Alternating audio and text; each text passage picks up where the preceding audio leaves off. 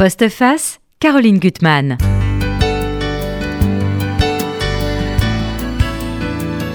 Quel mot choisir pour raconter la vie d'un enfant qu'on a mis au monde et qui se révèle totalement autre, très vite désigné dans le langage médical par trois lettres TLS, trouble de spectre autistique Quel mot choisir pour ne pas trahir son enfant, arriver à comprendre sa différence et chaque jour lutter à corps et à cri pour lui donner la meilleure vie possible. C'est votre combat, Mintranui, et vous publiez, je trouve, un livre magnifique, d'une force inouïe, Un enfant sans histoire, c'est chez Actes Sud. Et je trouve que là où vous êtes, ce livre est tellement fort, c'est que vous vous donnez pleinement, pleinement dans l'écriture et pleinement au service de votre enfant. Euh, vous racontez tout, vos nuits blanches aux côtés de votre mari, dont vous sortez tous deux, vous avez un adjectif que je trouve excellent, carbonisé. C'est vraiment ça. Les crises, soudaines, d'autant plus terribles qu'il n'y a pas les mots pour les comprendre.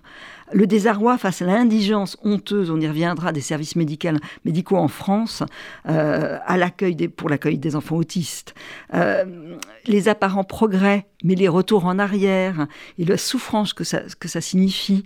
Euh, et puis aussi, et c'est tellement beau dans votre livre, les moments d'émerveillement, quand le petit Paul, puisqu'il s'appelle Paul, mhm. bah, sourit, vous sourit, vous caresse la main. Donc c'est vrai que les mots c'est votre métier. Euh, vous êtes écrivain et c'est des mots qui sortent du cœur, vraiment. Alors, je vous avais écrit jusque-là des contes, des romans, qui ont eu tous beaucoup, beaucoup de prix, euh, que j'aime beaucoup, qui sont vraiment puisés dans l'imaginaire. Hein. Je trouve que vraiment, euh, moi, c'est ce que j'aime chez vous, c'est qu'il y a vraiment un vrai imaginaire. Alors, j'en donne, quelques, donne les quatre. La princesse et le pêcheur, La double vie d'Anna Song, Les Incocelés, c'était le dernier, et Voyageur malgré lui. Voilà. Et là, bon, bah, il fallait un certain courage pour écrire un autre livre, utiliser le jeu. C'est un jeu collectif, c'est vous, votre mari et votre fils, d'une certaine façon, mhm. qui, qui, qui, sont là, qui sont là. Et vraiment, la force du livre, c'est qu'on arrive à percevoir la différence. Vous arrivez à, aussi bien parce que vous allez avoir une structure qui est, je trouve, très riche, c'est-à-dire de parler de Paul au regard d'une jeune femme qui est devenue une sommité. Euh, elle a fait partie des 10, euh, des 100 personnes en 2010 qui ont été les plus euh, influents dans le monde, hein, selon le Times. Donc voilà, il y a un jeu de miroir, et vous dites d'ailleurs qu'ils appartiennent à la même pièce, l'un et l'autre. On voit que vous avez eu du mal à l'écrire, d'une part parce que votre emploi du temps. Mhm. Enfin, c'est un métier à temps plein de s'occuper d'un enfant qui qui va pas si bien que ça, en tout cas qui est autre. Mhm. Et il y a un moment où vous avez su que vous alliez écrire. Ah, comment ça s'est passé, le déclic pour écrire? Euh, je dirais qu'au départ, je ne songeais pas du tout à écrire de livres. J'étais simplement euh, occupée par le fait de tenter de, de, trouver les meilleurs soins possibles pour Paul euh, dans un pays qui a plus ou moins euh, laisser à l'abandon en fait euh, les autistes, alors que c'est vrai qu'il y a 700 000 autistes en France et 350 000 sont comme Paul, ils ne parlent pas. Mmh.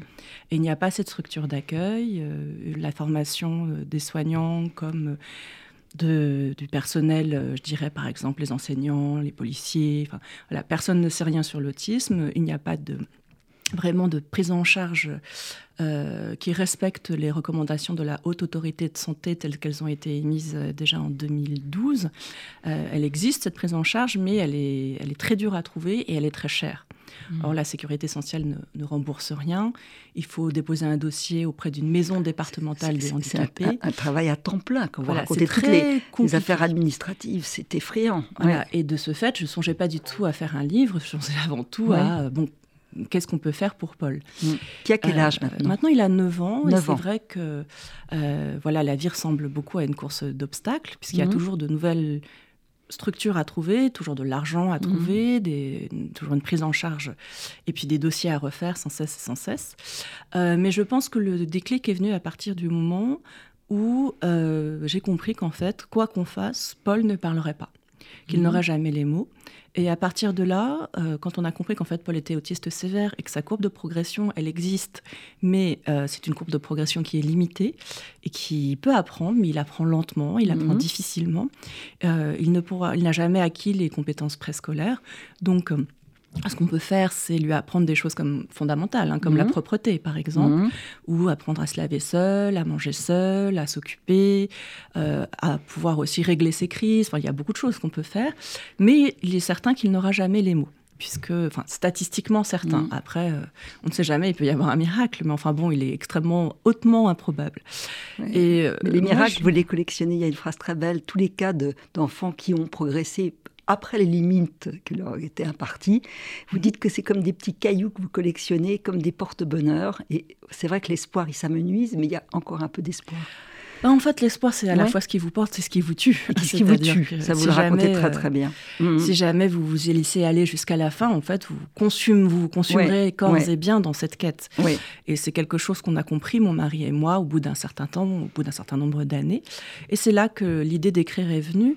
Euh, c'est vrai qu'il y avait deux choses. D'une part, quand je parlais même à mes amis et à des proches de notre quotidien, euh, j'avais toujours le sentiment de n'avoir jamais réussi à transmettre ce que c'était que mm. la vie avec Paul, la vie auprès de Paul, euh, tout ce que ça avait changé chez nous, euh, aussi bien d'un point de vue négatif que d'un point de vue positif.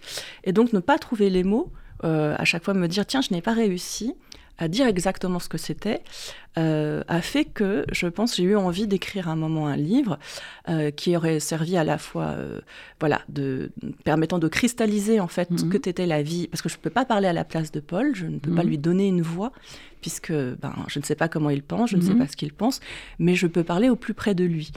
Et c'est vrai qu'il y avait tellement d'étages possibles dans notre histoire. Bon, il y avait un plan intime, mais il y avait aussi un plan esthétique, puisque comment est-ce qu'on raconte ce qui normalement ne se raconte pas? Comment comment poser des mots sur le silence d'un enfant comme Paul, comment dire aussi, euh, je dirais, les pans inexplorés de la réalité, notamment mhm. donc, voilà, de la différence autistique, mais aussi de la façon dont en France, euh, eh bien, le moins qu'on puisse dire, euh, c'est qu'on, voilà, la France a été condamnée cinq fois par le Conseil de l'Europe, deux fois par l'ONU pour discrimination vis-à-vis. voilà, une vraie discrimination, on le comprend. C'est vrai que la force de votre livre, moi je le dis, mhm. quand on en sort de cette lecture, c'est qu'on a une, presque une nouvelle cartographie de, l'univers mental. Euh, c'est que ça aiguise, on comprend, on a une autre perception du monde parce qu'on a notre petite perception à nous qui est toujours routinière, qui est la même. Et là, que ça soit par votre description des, sensations, de, des réactions de, Paul, que par euh, euh, euh, Temple, qui va s'en sortir d'une façon assez mhm. extraordinaire, mais qui a quand même décrit, puisqu'elle a écrit sur son autisme, et au, mhm. moment où on croyait que c'était un chaos en elle, elle va donner des mots, et on comprend beaucoup de choses, beaucoup de choses à ça. Je trouve que c'est un livre extraordinaire parce que ça donne une autre perception du monde. Oui, en fait, je pense que d'ailleurs la plupart des écrivains, ce qu'ils tentent de faire en écrivant, c'est changer le regard. Mhm. Et là, on est en plein dedans, si je puis dire, parce que c'est vrai que les... il n'y a pas qu'une façon d'être humain. Et c'est ce que mhm. j'ai. Bon, je m'en doutais. Mais mhm. on le découvre pleinement lorsqu'on a un enfant différent, dont le fonctionnement cérébral est différent, dont le les neurones se connectent différemment, ce qui fait que sensoriellement, il ne perçoit pas le monde comme on le perçoit, aussi bien du point de vue de l'ouïe, je pense, que de, du goût, que de.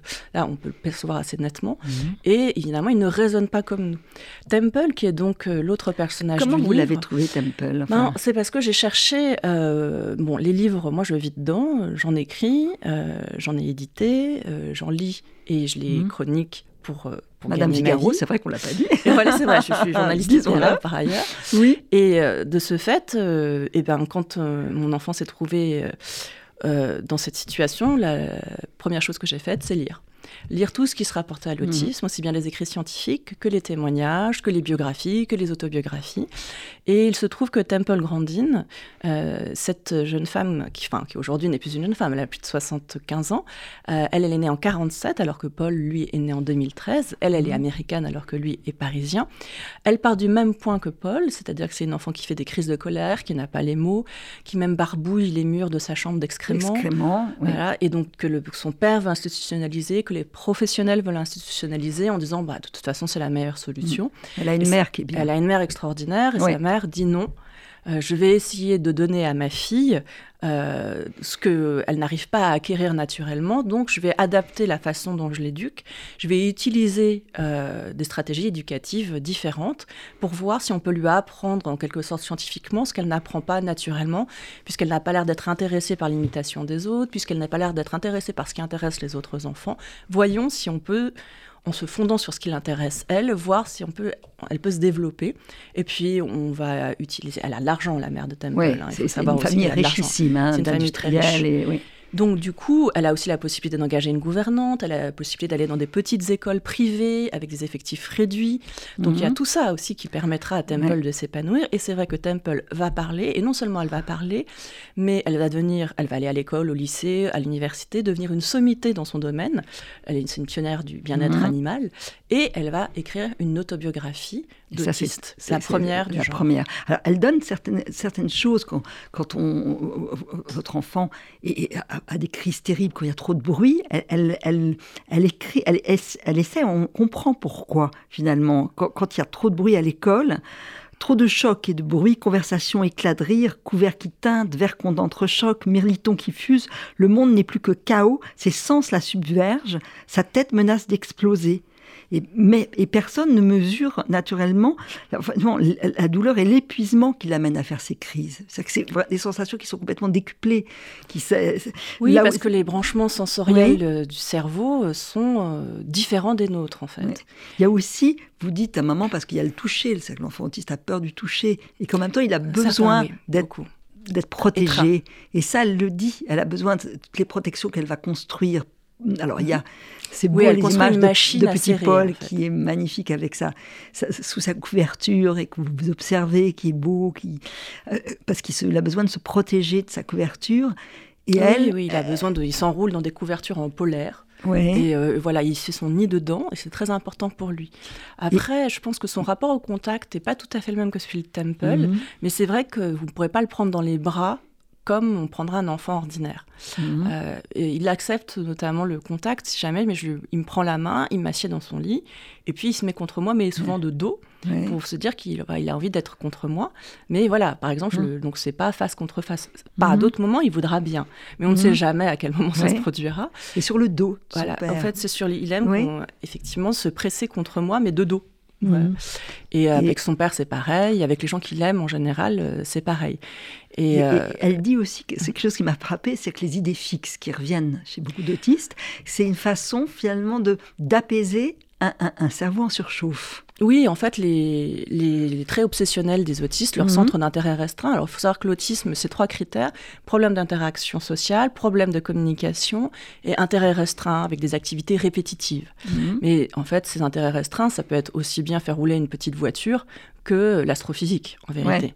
C'est pour ça que le spectre est très extrêmement large. Mhm. Et euh, donc, on a euh, aussi bien, en effet, des surdoués. Et Temple en est une. Elle s'en est révélée. elle a effectivement des talents que nous n'avons pas. Et, de et à l'autre bout du spectre, on a des enfants comme Paul, dont on ne sait pas, qui sont peut-être des génies, mais ce sont des mhm. génies dont le génie euh, demeure euh, à ce moment-là incommunicable au monde. Donc euh, c'est comme s'ils n'avaient aucun génie, puisqu'ils ne peuvent pas le communiquer quoi qu'il arrive. Et c'est vrai que du coup, leur façon peut-être de se réguler, souvent, mhm. c'est de se réfugier dans des rituels, c'est de se réfugier dans des activités répétitives qui permettent du coup de créer de la stabilité, créer un équilibre. Et on le voit vraiment bien chez Paul. Euh, il adore la balançoire, par exemple. Donc voilà, c'est le sensoriel. On a installé une balançoire à la maison, suspendue. Le premier critère quand on change d'appartement, c'était est-ce qu'il y a un endroit où on peut mettre une balançoire pour Paul? Bien sûr. Voilà, parce que effectivement, ça l'apaise. Le mouvement de la balançoire l'apaise, comme d'ailleurs Temple expliquait elle-même. Elle expliquait qu'elle adorait euh, petite. Mais d'ailleurs, quand on était petit, nous aussi, on aimait ça. Parce qu'en fait, c'est un système nerveux pas encore tout à fait. Enfin, c'est pas celui de l'adulte en fait. Il est.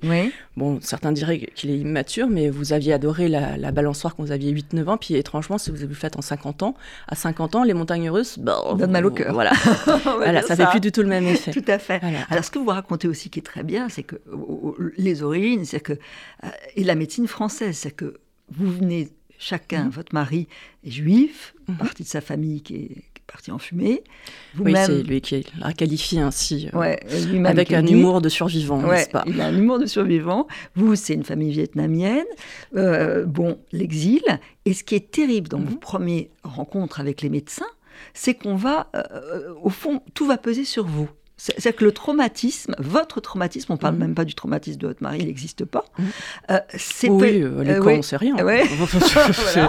Et- vous tombez sur un médecin qui, qui va dire que finalement, c'est peut-être la façon dont vous élevez votre fils et que inconsciemment, vous lui, vous lui transmettez un, un traumatisme. Oui, en fait, c'est la vision en fait psychanalytique de la maladie qui est en fait a été balayée euh, scientifiquement depuis des décennies, Mhm. mais qu'en France on continue alors que c'est toujours, Toujours en contradiction. Mhm. Oui, en contradiction Ouais. avec les recommandations officielles. Ouais. Mais effectivement, il y a des endroits qui sont plus psychanalysants que d'autres, et du coup, l'idée, c'est que la mère est d'une façon ou d'une autre responsable.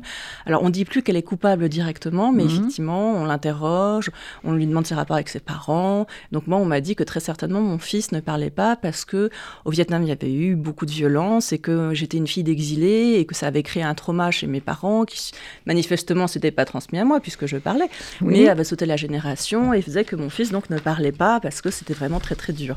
Et mon mari qui était à côté de moi, lui, on ne lui a posé aucune question, on lui a même pas dit bonjour monsieur, il s'est installé là, Euh, la, la- la personne qui a examiné, euh, la professionnelle soi-disant, euh, qui, mais bon c'est là que le médecin m'a Mhm. envoyé, hein, le médecin Mhm. m'a envoyé dans ce centre, un CMPP, c'est Mhm. c'est le monde des acronymes qui dans, dans le monde du handicap, c'est aussi le monde du vocabulaire terrible. technique, Oui, du oui. jargon, des Même, choses comme même ça. chez les comportementalistes, vous citez tous bah, les bien là, sûr.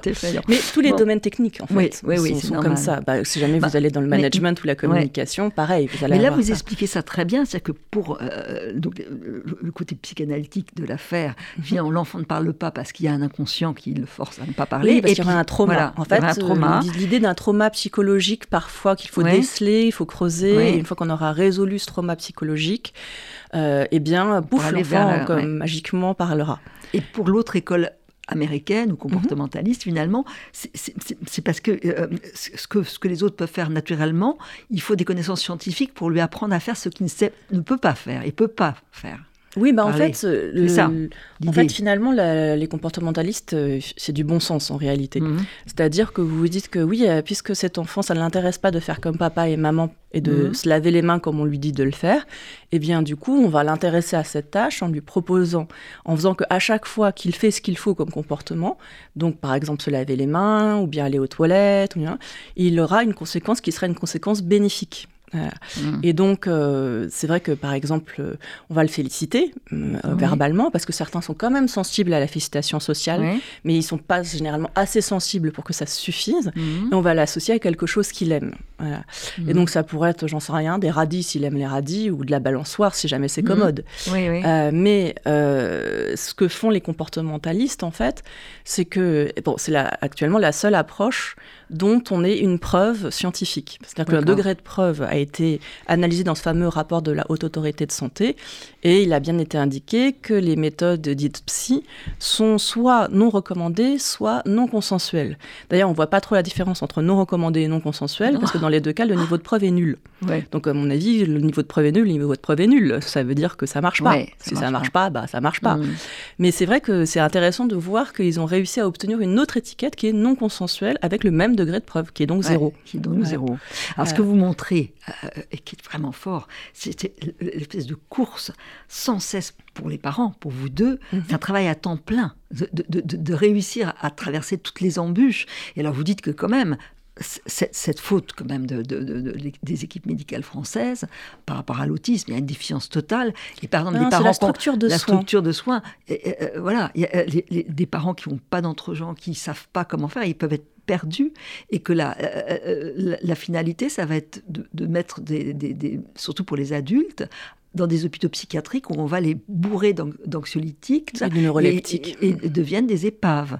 Et Mhm. vous dites d'ailleurs, je pense fort justement, que parfois, quand vous- votre fils va être admis dans une école euh, privée, Mhm. mais avec une petite équipe où il y a un espoir qu'il fasse des progrès, Mhm. qui coûtent cher, mais beaucoup, beaucoup moins cher que de laisser des, des- des- des- enfants ou des hommes ou des femmes euh, mourir dans, dans des hôpitaux à, à vie. Oui, en fait, il y a un scandale qui est un scandale médical, il y a un scandale qui est un scandale éthique, et puis euh, ce qui est beaucoup plus étonnant, c'est qu'il y a un scandale économique, Oui. financier, c'est-à-dire que c'est pas qu'il n'y a pas d'argent, c'est que la, Mhm. la France ne le met pas là où il faut. Mhm. que structurellement tout ce qui a été construit a été construit avec l'idée que euh, voilà donc comme c'est cette vision psychanalytique comme euh, on sait que hospitalisé dans un, enfin voilà, interné Mhm. dans un asile psychiatrique un autiste, c'est donc un le condamner à ne pas recevoir les soins dont il a besoin, euh, enfoncer un peu plus euh, la personne dans le bah, et, la- et les familles dans le désespoir et la détresse, et troisièmement, ça coûte très très cher. Et donc c'est vrai qu'il y a une aberration derrière ça, alors qui tient peut-être au fait que la France est un pays mandarinal et qui est incapable de se secouer lorsqu'il s'agit de se dire bon, voilà, les, les autres pays, euh, la France, il faut imaginer qu'on n'a que 20-25% d'enfants qui vont à l'école parmi les autistes. Euh, ben, aux États-Unis, c'est 80% qui vont à l'école. Mhm. En Italie, c'est 100%. Voilà. Donc il y a un problème. Mais c'est un problème qu'on n'arrive pas à affronter, alors qu'en fait, il s'agirait juste, ben voilà, vous, vous savez quelle formation il faut donner, et c'est pas qu'elles sont inexistantes, il faut les renforcer, il faut, installer ça. Ouais. Et voilà, euh, bon, actuellement, il y en a une qui existe dans le Nord et qui forme peut-être 20 personnes par an. Mhm. Pour 700 000 autistes, 8 000 autistes qui naissent chaque année. Donc c'est complètement En dément. Belgique, je crois qu'il y a aussi des instituts, et je ne sais pas s'ils sont bien ou pas. Bah alors en Belgique, euh, ce qui se passe, c'est qu'aussi de- des centaines, des milliers de familles sont obligées de quitter la France pour la Belgique pour de sombres des histoires, parce que la sécurité sociale là va rembourser, Mhm. parce que en effet en Belgique, euh, sans doute, je crois que c'est une question de normes des bâtiments. euh, du coup, c'est moins cher de pouvoir bâtir euh, des structures, donc c'est complètement. Voilà, on- Et là, ce qu'a fait le gouvernement, c'est de, dire. Oh, et ben euh, donc désormais on n'enverra plus aucune famille euh, en Belgique euh, migrer, s'exiler pour ça. Mais alors ils ont toujours pas construit des structures ici. Donc ils ont coupé le pont. Enfin, ils ont dit ah, on va aller là, mais ils ont coupé le pont. Voilà, Ouais. donc il y a désormais plus de possibilités. Donc c'est vrai que je je sais, pas qui s'occupe de ça, mais l'organisation est démente. Mhm. Mais sans doute, je sais pas, c'est peut-être des personnes qui manifestement connaissent rien à l'autisme, qui connaissent rien la détresse des familles, qui s'en fichent. Je sais pas quel est le fonctionnaire qui n'en a rien à faire. faut dire Voilà. Parce que la seule chose qu'on peut reconnaître à Emmanuel Macron euh, à cet égard, c'est que il a un petit Mhm. peu braqué le projecteur sur euh, les autistes dans la mesure où, en, face à Marine Le Pen, euh, lors du premier débat, enfin enfin, les premières élections, mais donc le débat du second tour, euh, il a abattu la carte du handicap en disant, grosso modo, moi président, eh bien, euh, il n'y aura plus d'enfants autistes sans solution. Bah, Mhm. c'est raté. Bon, je comprends, hein, il y a eu beaucoup de choses, il y a eu la pandémie, les gilets jaunes, les grèves, les contestations ici et là, mais enfin, c'est raté. Il n'y a absolument rien. Pour, aussi bien pour euh, les familles, euh, bon, je crois qu'ils ont construit une sorte de centre, une maison de l'autisme. Bah, merci. J'aurais préféré que vous formiez des gens, que Ouais. vous permettiez à des. Parce Bien que, sûr. effectivement, euh, mon mari et moi, on fait partie, entre guillemets, des gagnants. Notre vie est très pénible, elle est très dure, on dort très peu, euh, c'est un stress à coup de constant. mélatonine, mais Ah réveillé toutes les nuits, plusieurs fois par nuit. Oui, hein. voilà. Et puis avec une noria de babysitter, dès qu'une babysitter tombe malade, bon ben c'est foutu. On a trois babysitters, quatre babysitters, cinq babysitters, six babysitters. On doit les reformer tous les six mois. Enfin bon, c'est un enfer. Ouais. Et on doit Et- refaire et- des et- dossiers, etc.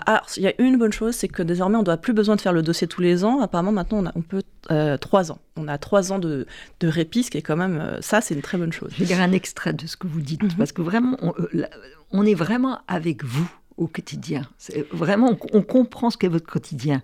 Sans cesse, nous nous demandons s'il pousse ses cris suraigus parce qu'il est frustré, contrarié, fatigué, surexcité, s'il se roule par terre parce qu'il veut obtenir quelque chose, quoi Échapper à quelque chose, quoi Ou parce qu'il ressent une douleur quelque part.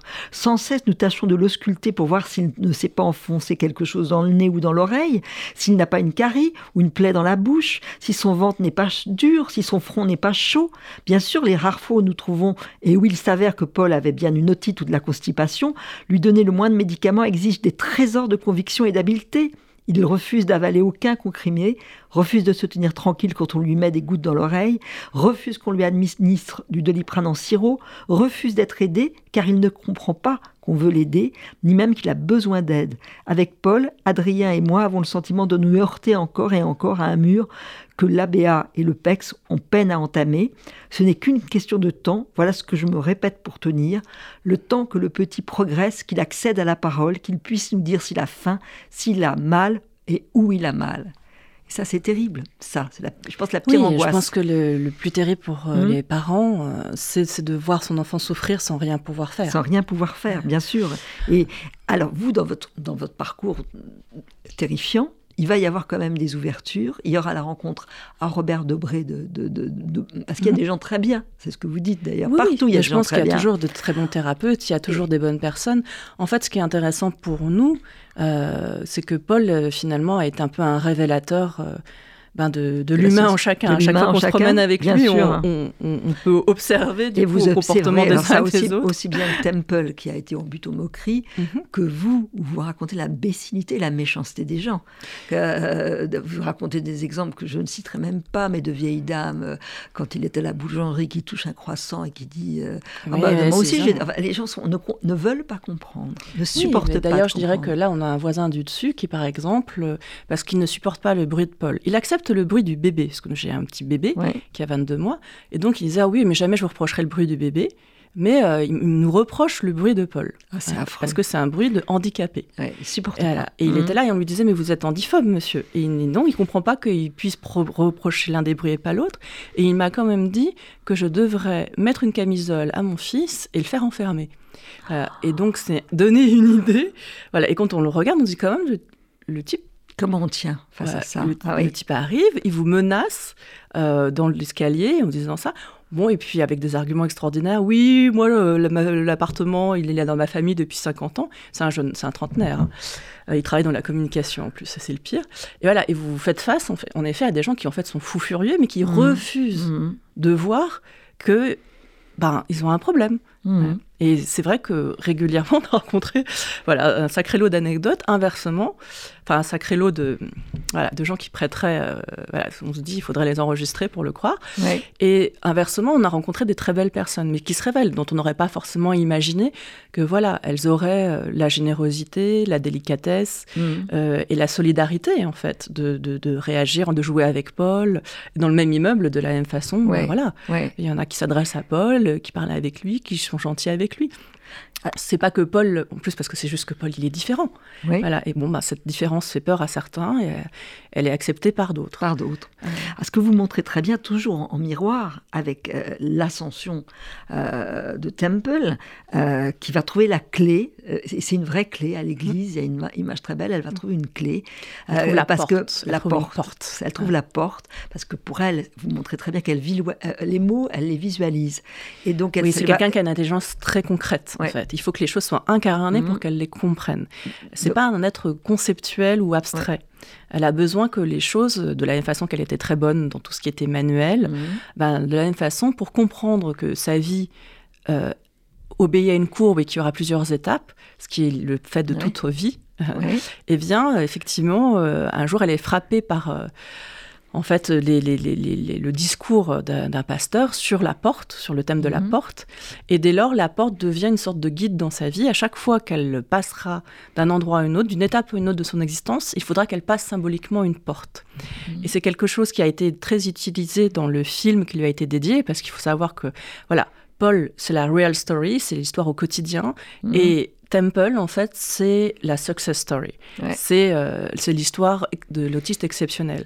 Et c'est vrai que, voilà, ce dont on entend parler, nous, c'est les histoires des autistes exceptionnels. C'est les histoires de ceux qui s'en sont sortis. Hmm. C'est les histoires des parents qui s'en sont sortis avec leur enfant. Et souvent, ils ont soit des talents euh, fous, c'est des mathématiciens géniaux. Dans le cas de Temple, par exemple, alors c'est pas une mathématicienne géniale, mais en revanche, elle, voit elle, voit l'espace. Elle, a une perception de l'espace. Elle, fonctionne comme Google Images. c'est ça. Ce qui est assez extraordinaire c'est de dire que si jamais je vous dis chaussures, vous allez penser à deux, trois chaussures. Si je vous mhm. dis chien, vous allez penser à deux, trois chiens. Elle, elle visualise tous les chiens, toutes les chaussures qu'elle a vues depuis sa naissance jusqu'à aujourd'hui, dans l'ordre chronologique et avec un degré, de précision mhm. maximal. Et c'est ce qui lui permet d'ailleurs d'être aussi bonne professionnellement. Euh, c'est-à-dire qu'elle travaille euh, dans l'industrie d'élevage. Et comme elle a une perception différente du monde, en fait, c'est une perception qui lui permet de comprendre la perception des animaux. elle la comprend la souffrance des, animaux, la peur des bêtes. Elle comprend ce qui leur fait peur, elle comprend ce qui les dérange, euh, du point de vue de Louis, du point de vue du mouvement, du point de vue aussi visuel. Et du coup, elle peut dire, en allant dans un endroit, ah, la raison pour laquelle vos bêtes sont si agitées et menacent de détruire l'installation, et ce qui fait que vous voulez démolir l'installation, eh ben, vous n'avez pas besoin de démolir l'installation, il faut juste ôter le drapeau américain qui flotte. Parce que le vent crée du mouvement dans le drapeau, et les bêtes, ça les rend folles. Vous avez juste à faire ça. C'est absolument extraordinaire. Et donc, elle a cette force-là. Elle a cette force-là. Donc, finalement, de ses déficiences, elle va faire une force. Elle en tire une force. Alors, vous racontez aussi, donc, dans la partie du réel, mhm. Paul, il y a un moment d'espoir, c'est qu'il va être admis grâce à toute votre ténacité, vos mhm. efforts, parce que vous luttez sans cesse, comme vous avez le sentiment que Paul lutte sans cesse, mhm. il va être admis dans une école, euh, euh, l'école d'or, enfin soleil. La classe soleil. La classe soleil, euh, qui est loin de chez vous d'ailleurs, Gonzague. à Saint-Louis de Gonzague. À Saint-Louis de Gonzague. Saint-Louis de Gonzague est un établissement normalement de, prestige, hein, ça, voilà, qui, qui, réunit plutôt des enfants de la haute bourgeoisie. Et c'est vrai qu'ils ont fait cette démarche assez extraordinaire. C'est que les parents d'élèves, bon, qui ne sont pas dans la misère la plus totale mhm. en général, euh, ont accepté de financer, euh, et l'État a accepté aussi de donner de l'argent, mhm. une classe avec du 1 pour 1, avec six personnes conformes, qui sont formées donc au comportementalisme, ce qui fait que chaque enfant va pouvoir avoir euh, en effet une stratégie éducative adaptée à son cas en collaboration avec les enseignants et avec nous. Parce qu'en fait, ce que font les comportementalistes, déjà, ils nous demandent ce qu'on veut par rapport à l'enfant. Donc, par exemple, nous, on dit, bon, euh, Paul a 5 ans, ça serait bien qu'il soit propre. Et c'est très important, évidemment, qu'il soit propre. ça, vous allez parler de la propreté, d'une façon très intéressante, parce que ce qui est terrible dans, cette, dans cette, mhm. ce parcours scolaire, c'est que il fait des progrès, et tout ce qu'il faut, c'est qu'il ne les perde pas, ces progrès. La et lutte, il les perd. Et il les perd. Et, et, la propreté, ça va se faire en plein de fois. C'est-à-dire qu'il y a une démarche pour, pour, lui, au départ, on va dire pour acquérir la propreté, on va se dire, on va lui donner un, un, un, un récompense, en fait. On va un bonbon à chaque fois, un bonbon à chaque fois. Et, euh, oui, l'idée, c'est que vous, lui, vous lui, on lui, on lui enlève la couche et on lui dit bon, Paul, maintenant, il faut aller faire pipi dans les toilettes, il faut aller faire caca, dans les mhm. toilettes. Bon, ça, jusqu'ici, c'est comme pour les enfants neurotypiques, comme on dit, donc les enfants ordinaires. Et euh, l'idée, c'est que euh, on l'a fait boire pas mal auparavant et qu'on va l'amener régulièrement aux toilettes et qu'à force, il va finir à un moment par hasard faire, par faire pipi dans les toilettes. Et c'est la folle, finalement, ça, cette répétition sans cesse. Eh ben, ce qui se passe, c'est que normalement, quand il fait pipi aux toilettes, on le récompense donc avec quelque chose qu'il adore et qu'il ne trouvera nulle part sinon. Donc, euh, ça peut être un radis si jamais l'enfant adore les radis, mais il n'aura plus accès aux radis par ailleurs. Et du coup, il se dira au bout de 4-5 fois Ah, mais à chaque fois que je vais faire pipi dans les toilettes, j'ai un radis. Et il y va, et du coup, là, il acquiert la propreté. Et à la fin, comme vous voulez pas que ça soit un mhm. addict au radis, ce que vous faites, c'est que vous coupez le radis en deux, puis vous lui donnez une fois sur deux, une fois sur trois, une fois sur quatre, une fois sur cinq, vous mhm. coupez le radis en six, etc., etc. Mhm. Et à la fin, il a pris l'habitude, donc c'est bon, il n'y a plus besoin de radis ou de quoi que ce soit. Mm. Et euh, normalement, ça, ça marche. Avec Paul, ça ne marchait pas. Mm. Et il en avait, parce qu'il il a jamais fait pipi aux toilettes euh, sans la couche. Euh, et du coup, on n'a jamais pu lui sortir de récompense. Mm. Et de renforçateur, comme on dit. Parce que c'est pas exactement la récompense. Le renforçateur, c'est ce qui fait que le comportement de l'enfant va se répéter parce qu'il a une conséquence positive pour lui. Et donc, en l'occurrence, faire pipi aux toilettes. Et euh, ce qui s'est passé, c'est que bon, on a renoncé parce qu'il en venait à mordre en fait les personnes qui l'amenaient aux toilettes. Il en avait marre qu'on l'emmène aux toilettes. Et donc on était totalement désespérés en se disant on n'y arrivera jamais. Mhm. Et puis on a tout recommencé à zéro en arrivant dans un institut médico-éducatif, le seul d'ailleurs actuellement à Paris euh, qui ne se tienne encore debout et qui applique euh, donc ces méthodes recommandées. eh bien, du coup, là, ils nous dit on va refaire, on va retenter. Et là, la, chef de la chef de la chef, puisque c'est un système pyramidal où chacun se supervise le suivant qui supervise le suivant. Et donc, la, psychologue en chef a dit bon, j'ai mis une hypothèse. En fait, sensoriellement pour Paul, la transition est trop brutale mhm. entre je fais pipi avec la couche et je fais pipi sans la couche. L'effet salaire, ça doit être trop dur pour lui. Mhm. Bon, et eh ben, ce qu'on va faire, c'est qu'on va lui remettre la couche juste au moment où, il fait pipi. Et donc l'idée, c'est qu'il faut qu'il réussisse à faire pipi aux toilettes, mais avec la couche. Et ensuite, une fois que vous aurez réussi, ça, ça a marché. Il a accepté de faire pipi aux toilettes avec la couche. Trou dans la couche. Trou dans la Petit trou, plus grand trou, énorme trou, et puis plus que la ceinture, et puis plus rien. Et ça a marché. Et ça a marché. Comme, sans arrêt, il faut recommencer, quoi. C'est ça. Bah, C'est-à-dire que il faut toujours, si jamais une procédure marche pas, il faut la changer. Il faut la changer. Parce qu'on ne sait pas ce qui marche pas, mais il faut émettre des hypothèses. Et pour ça, évidemment, c'est des professionnels qui ont une expérience, qui ont fait s'occuper beaucoup d'enfants, mhm. qui finissent par, parce que nous, moi, j'aurais jamais admis que c'était ça le problème. Voilà. Et donc, mais maintenant, ça y est, Paul est propre.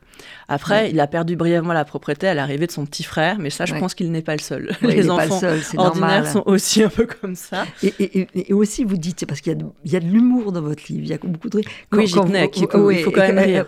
Vous, êtes tous les deux, avec votre mari d'ailleurs, qui va à un moment faire une dépression, parce que c'est tellement dur. Mhm. et, des exemples tout bêtes, c'est que dans cette école, euh, quand même, qui est formidable, parce qu'on mhm. prend en charge six enfants et on, les prend vraiment bien en charge, il faut courir, parce qu'à l'autre de Paris, mhm. Euh, on peut être appelé à, à, 16h30 pour aller les rechercher. Enfin, bon.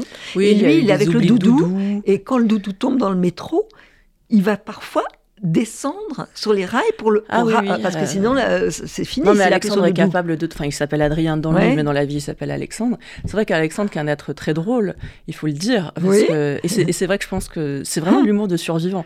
C'est-à-dire que quand on a eu un deuxième enfant et qui statistiquement il y a de plus grandes chances puisqu'il y a on sait un fond génétique, même si on ne sait pas exactement, hein, mais on sait que génétiquement voilà, si jamais mhm. vous avez eu un premier enfant autiste, il y a plus de chances que votre le deuxième le soit que si jamais votre premier l'était pas. Donc, euh, on a ce deuxième enfant et euh, on, a peur, évidemment. on ne sait pas s'il va être autiste ou non. Et Alexandre avait dit, oh, de toute façon, s'il l'est, on aura déjà tous les contacts. et je me disais, voilà, c'est vraiment ça. c'est l'esprit d'Alexandre. Et je pense que moi, je voulais que le livre, ce soit pas du tout une déploration. Le principe, c'est qu'il y a de l'énergie, qu'il y a du rythme et qu'il y a de l'humour. Parce qu'à la fin, euh, bah, aujourd'hui, en fait, on, malgré tout ça, bon, c'est précaire, c'est difficile, mais on est heureux.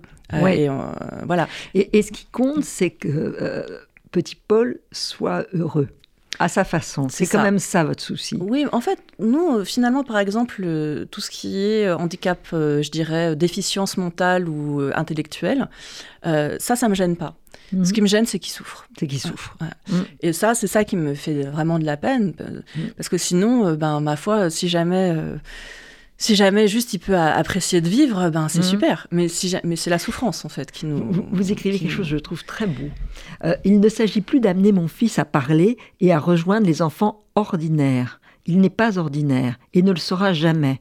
Il n'existe pas, caché dans un recoin mystérieux de son être, de petit garçon au cerveau intact, auquel une méthode, une approche, une procédure quelconque pourrait donner accès.